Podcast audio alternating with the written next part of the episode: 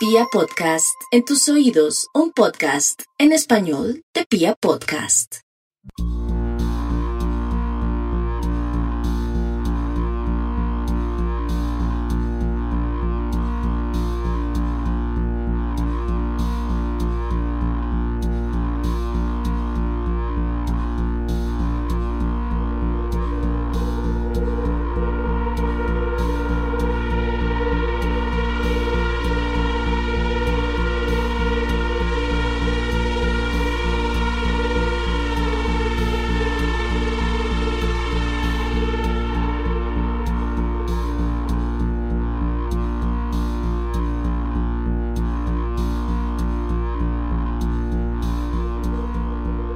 Cuando viajamos a lo más oscuro de la mente humana, solemos encontrarnos con demonios internos que acechan nuestra lucidez. Encontramos traumas convertidos en rencores, abandono convertido en resentimiento y dolor convertido en violencia. Pero además de eso, encontramos también ideas preconcebidas que nos son sembradas por los responsables de nuestra crianza. Como las tradiciones más milenarias y los saberes más ancestrales, el odio también se transmite a través de nuestras generaciones y se incrusta en nuestra alma para convertirnos en seres despreciables, discriminantes y segregadores profesionales. Odiamos al que no cree en nuestros dioses, al que viste diferente, a la mujer, al negro, al pobre, por lo general y tal como hemos visto en varios episodios, al homosexual. Bienvenidos a la vigésimo segunda entrega de la tercera temporada de Serialmente, un podcast con contenido muy gráfico.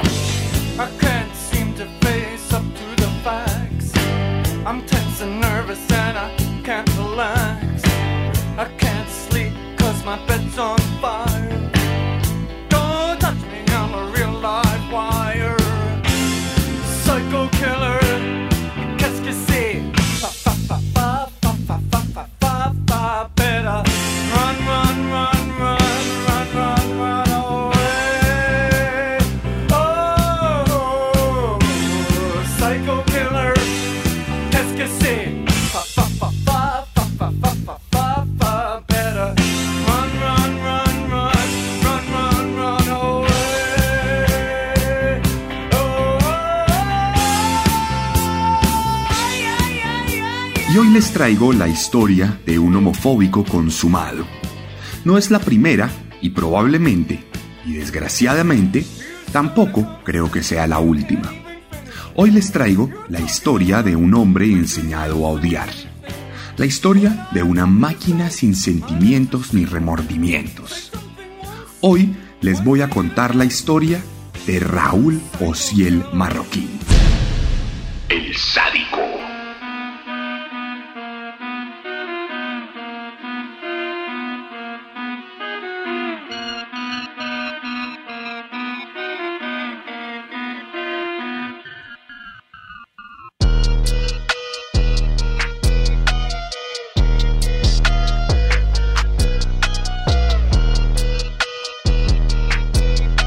El capítulo de hoy nos lleva a un país que tristemente ha sido protagonista reiterado y repetitivo de este programa.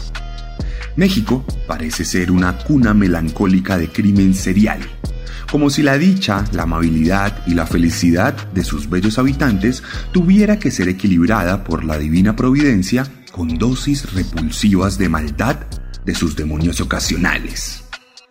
Raúl Ociel Marroquín Reyes nació el 1 de septiembre de 1980 en la ciudad de Tampico, en el estado de Tamaulipas, al nororiente del país azteca.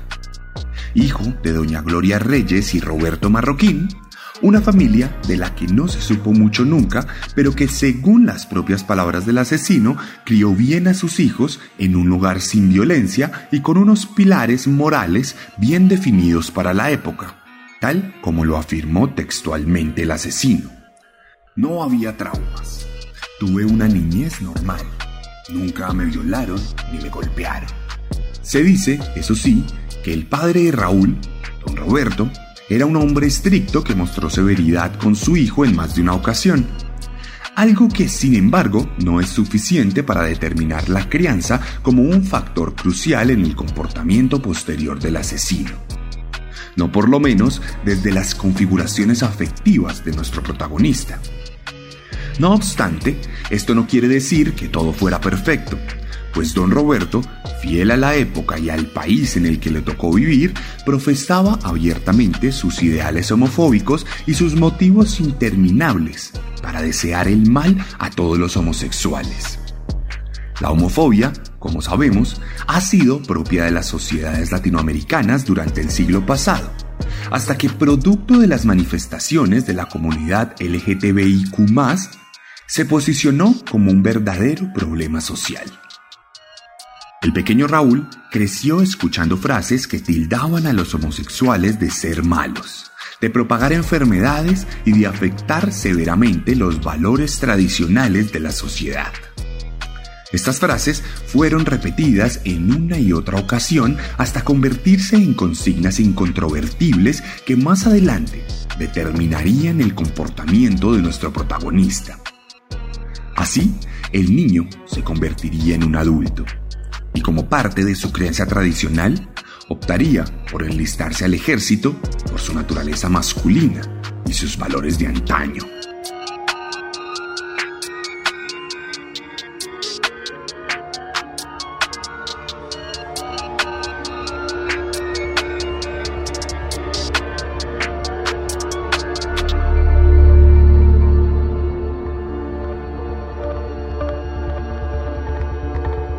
21 de enero de 1999, Marroquín, de apenas 18 años, se anotaría como voluntario en las Fuerzas Armadas de los Estados Unidos Mexicanos, lugar donde se comenzaría a entrenar en diferentes técnicas para hacerle daño a otros seres humanos.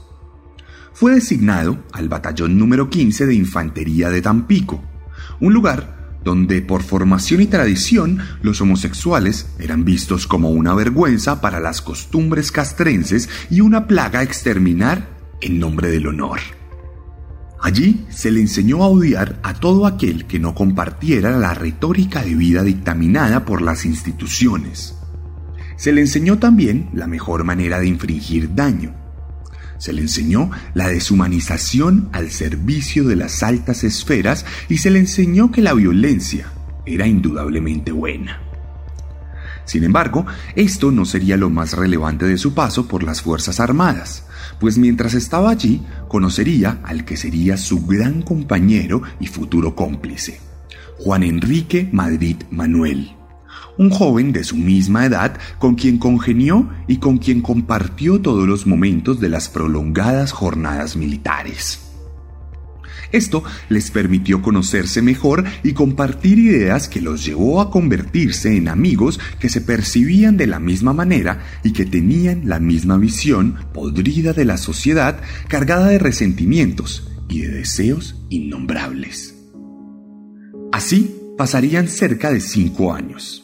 Raúl se decantó por la medicina y se postuló para estudiar para ser médico militar, al igual que Juan Enrique, llegando incluso a pasar algunos días en el Hospital Regional Militar de Tamaulipas, donde llegó a ascender al rango de sargento primero. Una ironía, considerando que la labor del médico se centra principalmente en salvar vidas, aun cuando quien la estudiaba en ese momento, más adelante, se convertiría en un asesino serial. De cualquier manera, si Raúl quería convertirse en un auténtico médico, tendría que pagar una gran suma de dinero al ejército para poder adelantar sus estudios. Por lo que desilusionado, entendió que ni él ni su familia contaban con los recursos para continuar sus nuevos sueños. Por lo que presa de la frustración, acudió a su amigo Juan Enrique y juntos decidieron darse de baja de las Fuerzas Armadas en el año 2004. La pareja de amigos, entonces, decidiría tomar por la fuerza lo que les había sido negado por el destino.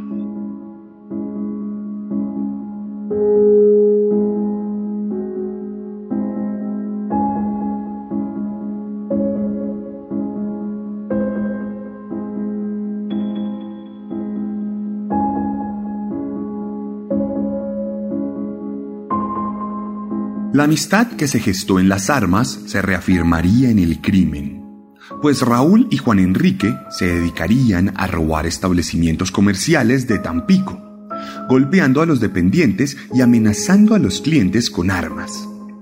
Pero ambos eran muy jóvenes aún, por lo que dejarían siempre un rastro que pronto los enfrentaría a las autoridades, siendo capturados durante el mismo 2004 en el que habían pedido la baja por lo que fueron enviados a prisión 14 meses bajo el cargo de robo con violencia.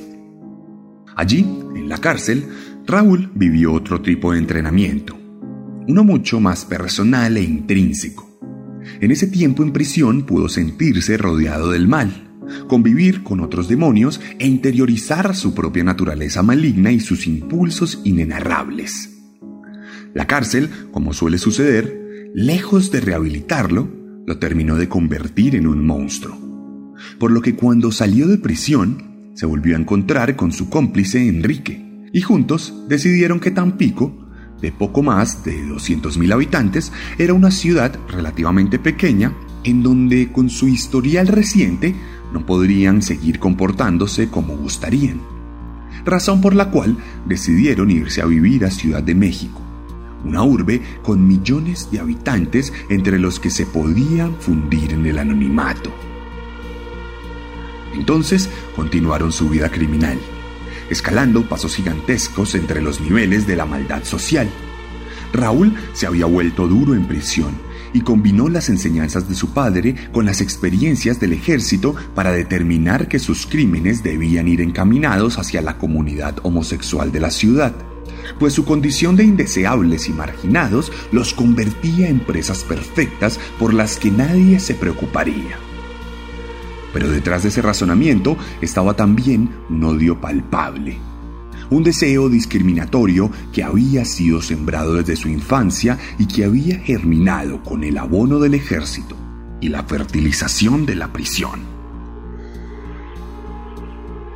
El 21 de octubre de 2005, Juan Carlos Alfaro Alba había salido a disfrutar de una noche de copas en la Ciudad de México. Se había dirigido a un bar llamado El Carabetito, donde fue abordado por Raúl, quien lo sedujo y le convenció de ir a un lugar privado. Juan Carlos no vio el problema y juntos se fueron al Hotel Amazonas, donde Marroquín ya tenía rentada una habitación.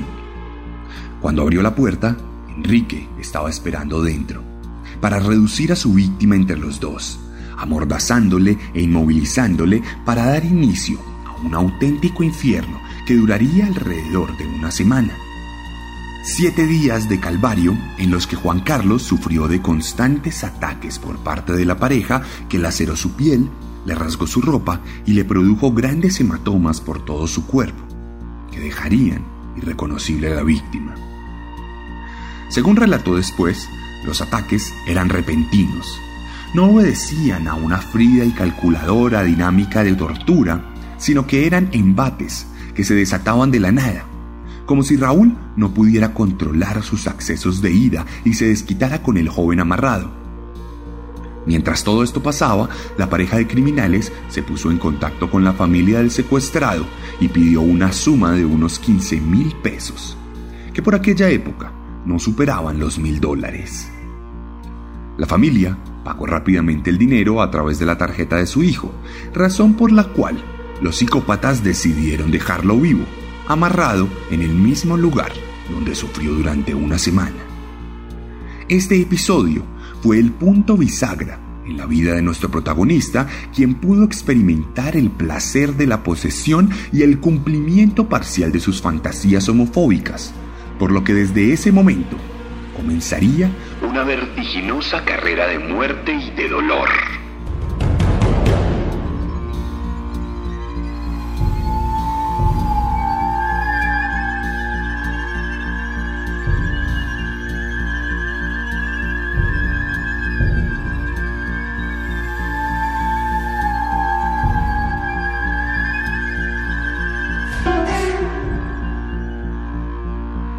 Siguiente de haber liberado a Juan Carlos, Raúl salió a la casa de su segunda víctima, Jonathan Razo Ayala, un joven de 20 años que encontró atractivo al psicópata y que lo abordó en un bar gay de la zona rosa. Raúl no desaprovechó la oportunidad y se lo llevó a su casa, ubicada en el 4223 de la avenida Andrés Molina Enríquez, en la colonia Asturias, delegación Venustiano Carranza, de la capital mexicana. Allí, de la misma forma que había pasado con su primera víctima, estaba Juan Enrique, esperando para dar el golpe que daría inicio a 16 días de secuestro en los que la pareja llegó a sodomizar al joven en varias ocasiones mientras se comunicaba con su familia para exigir el pago de 50 mil pesos mexicanos de rescate, unos 2.500 dólares de la época. Dinero que nunca pudo ser entregado por los familiares, por lo que Raúl decidió cobrarse su primera vida y estranguló con sus propias manos al joven para luego meterlo en una maleta y dejar su cuerpo en las inmediaciones del metro chabacano, donde las autoridades lo encontraron y se alarmaron con su estado tremendamente demacrado, lleno de cortes, de golpes y de quemaduras. En este punto, Raúl había probado la manifestación máxima de sus impulsos. Había matado con sus propias manos y decidiría continuar, tal como él mismo nos lo relata. Mi segunda víctima, a esta persona la contacté en un antro de la zona rosa, eh, lo invité a mi departamento en donde con ayuda de Juan Enrique Madrid Manuel lo sometí, quedando secuestrado contacté a sus familiares y les pedí un rescate de 50 mil pesos, eh, el cual hicieron los pagos a través de tarjetas bancarias. Cobramos y tardó aproximadamente una semana con nosotros en el departamento esta persona. Posteriormente decidimos eh, ejecutarlo y lo asfixiamos, lo ahorcamos con una cuerda. Eh, lo sacamos del departamento en una maleta y nos deshicimos del cuerpo abandonándolo en un paso a desnivel en calzada de Tlalpan. Podemos ver entonces que Raúl Marroquín había comenzado a matar con gusto y sin pretextos. La vida de su segunda víctima no pudo ser salvada por el pago del rescate por parte de su familia, lo cual nos deja ver que el objetivo del victimario siempre fue el asesinato. Era apenas noviembre. No había pasado un mes completo desde que el sádico comenzara su trabajo macabro y ya se había vuelto protagonista de la prensa, quien comenzó a apodarlo el asesino del arco iris tras encontrarse dos cuerpos en el mismo estado dentro de una maleta. La atención de la prensa se debía a que su segunda víctima, Ricardo López, trabajaba en un canal de televisión. Esto alertó a las autoridades quienes anunciaron el inicio de una investigación para dar con el homicida, por lo que el 13 de diciembre, cuando adelantó su cuarto secuestro, el de José Ricardo Galindo, decidió no asesinarlo y lo liberó luego de amenazarlo de muerte si denunciaba. Pero por mucho que tratara de controlarse, la sed de sangre del homicida era insaciable. Haber liberado a su última presa le había provocado cantidades ingentes de ansiedad y de frustración e ira. Por lo que el 16 de diciembre de 2005 secuestró a Armando Rivas Pérez y lo asesinó ese mismo día, sin dar espera a su ritual habitual de tortura. Sin embargo, a sabiendas de que era buscado por la policía, trató de despistar a los detectives. Hubo uno al que marqué con heridas, con, heridas cortantes en la frente, con una figura de una estrella a modo de pentagrama, que es una figura que se utiliza en ritos satánicos con la intención de confundir a los investigadores.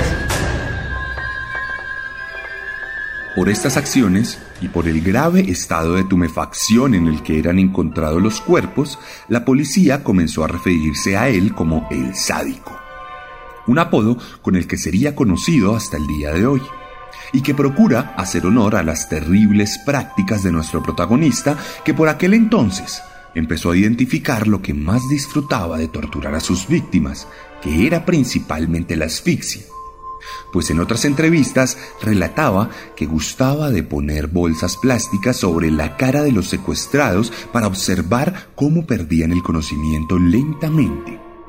Luego les quitaba la bolsa y esperaba a que volvieran en sí solo para repetir el proceso una y otra vez. Así llegaría a su última víctima, a quien capturó el mismo día que había ejecutado a su anterior presa. Víctor Gutiérrez fue igualmente abordado en un bar gay y llevado a la casa, donde fue torturado durante seis días, tras cobrar un rescate de 8.300 pesos mexicanos. La pareja entonces tomó los dos cuerpos y los metió en dos maletas de rodachines, alistándolos para deshacerse de ellos. Abajo esperaron durante unos minutos a que pasara algún taxi que los llevara, pero ninguno pasó por lo que decidieron llevar las maletas arrastradas por la calle hasta un basurero que quedaba a algunas cuadras de su propia casa. Allí tiraron las valijas sin mucho cuidado, por lo que horas después, un guardia de seguridad de la zona se percató de que había un rastro de sangre en las inmediaciones del basurero.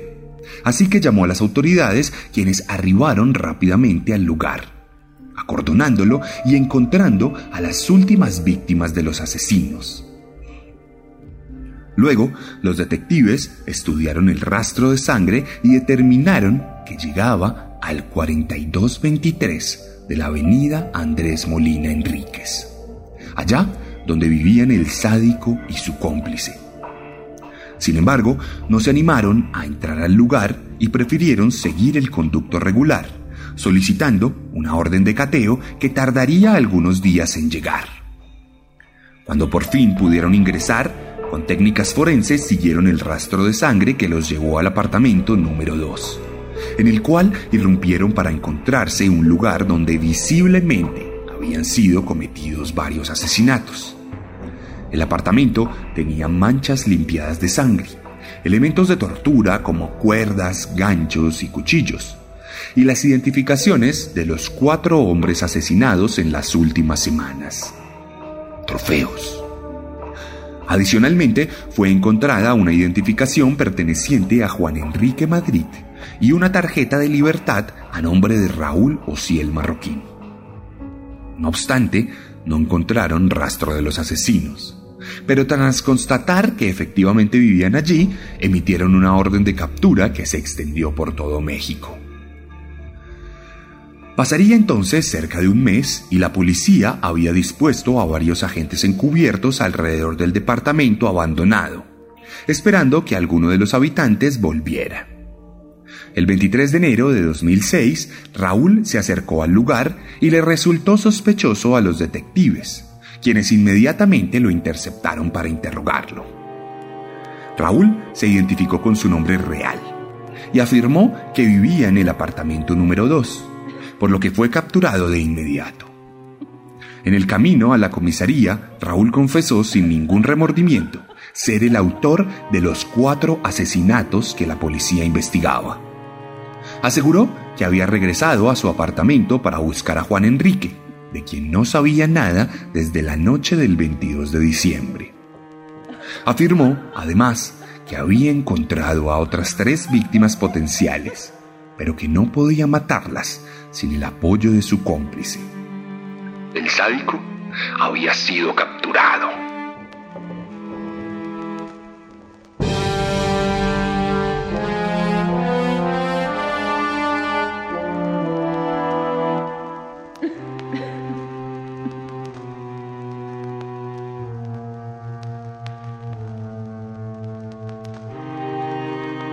La prensa se volcó a cubrir la noticia. Los periódicos dedicaron sus portadas a Raúl y lo entrevistaron en reiteradas ocasiones. Allí daría declaraciones frías y repudiables. Hasta le hice un bien a la sociedad, pues esa gente hace que se malee la infancia. Una de mis víctimas era portador del VIH y de cierta manera evité la propagación del virus. Me deshice de homosexuales que de alguna manera afectan a la sociedad Digo, se sube uno al metro y se van besuqueando. Voy por la calle y me chiflan, me hablan. Raúl, además, se enteraría de que su cómplice se había ido de la ciudad en la misma noche en que se separaron tras dejar los cuerpos en las maletas, por lo que era claro que no la volvería a ver, sintiéndose traicionado, lo que le llevó a confesar con lujo de detalles todo lo que hicieron juntos. Utilizaba una llave conocida como china que aprendí en un adiestramiento militar. Eh, tenía un compañero que me ayudaba a hacer estas actividades y solíamos inmovilizar a nuestra víctima cuando lo íbamos a ejecutar. Lo poníamos de pie, sujeto de pies y manos. Poníamos una soga alrededor de su cuello, lo levantábamos con un gancho que habilité en un departamento que renté y lo colgábamos alrededor de 4 a 5 minutos para que falleciera. Una vez que fallecía la víctima, lo descolgábamos, lo introducía a una, primeramente a una bolsa negra, utilizada generalmente para basura. Eh, de ahí lo introducíamos posteriormente a una maleta de viaje. Tras un juicio que ocupó todos los conductos regulares y que fue ampliamente reseñado en los medios de comunicación, Raúl Ociel Marroquín fue inicialmente condenado a 60 años de prisión en 2008, con un reajuste de su condena a 280 años en 2010, por lo que evidentemente nunca volverá a salir en libertad. Desde entonces se encuentra purgando sus penas en la penitenciaría de Ciudad de México, donde sigue esperando por su cómplice de quien no se supo nada desde aquella noche de diciembre de 2005. Juan Enrique es prófugo de la justicia y ha ocupado un puesto importante en la lista de los más buscados del país azteca. Probablemente nunca sabremos de su paradero.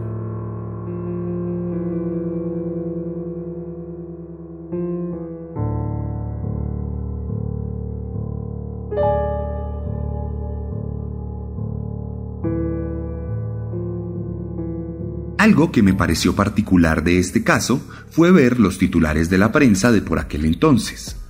Muchos revictimizaban a las víctimas por sus preferencias sexuales y otros reforzaban las dinámicas discriminatorias de una sociedad que ha tenido varios episodios de homofobia representando un gran problema en muchas ocasiones. Pueden echarse la pasada por mi Instagram y allá voy a dejar algunos de estos titulares.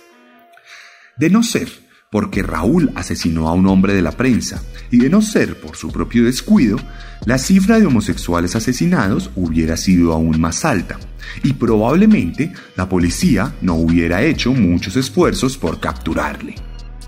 Hace algunos años se determinó que el 89% de los ataques registrados a personas de la comunidad LGTBIQ de toda Latinoamérica se registró tan solo en Colombia en México y en Honduras, por lo que la evidencia de una sociedad violenta y segregadora se hace manifiesta.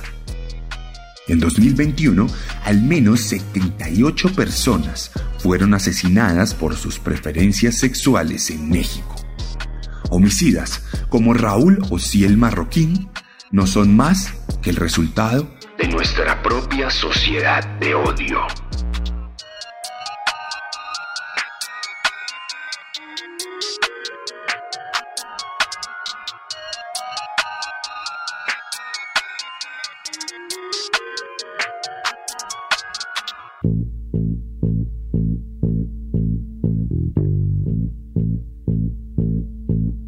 Y esta fue la historia de Raúl Ociel Marroquín aquí en Serialmente.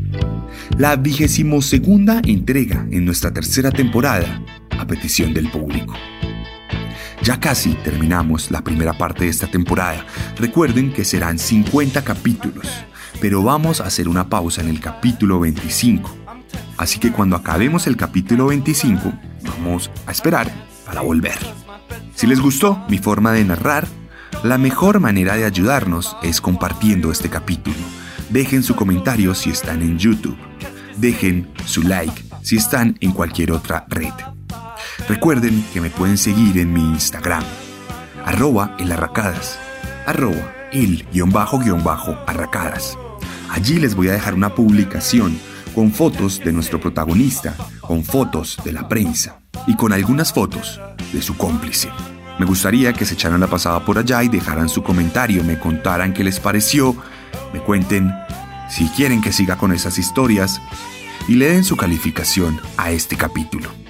Recuerden dejar su like y su comentario en YouTube si están ahí, porque además recuerden que ya estamos trabajando en este canal que está empezando a dejar nuevo contenido. Pronto comenzaremos a publicar un video periódico sobre distintos análisis o curiosidades sobre series y películas exclusivamente de asesinos seriales y otros psicópatas. Por último, si les gustó este capítulo y les gusta como narro, recuerden que tengo libros y merch para ustedes. Los libros disponibles en cualquier parte del mundo, no duden en escribirme o ir a la librería si está en Colombia. La merch disponible en Colombia y también en México a través de chunchos.mx. Camisetas con frases de serialmente, mugs, pines y otras cosas disponibles para ustedes. Recuerden que este podcast existe gracias a que yo escribo y quiero que me lean. No siendo más, nos vemos la próxima semana con un nuevo monstruo. Porque recuerden que siempre podemos ser superiores.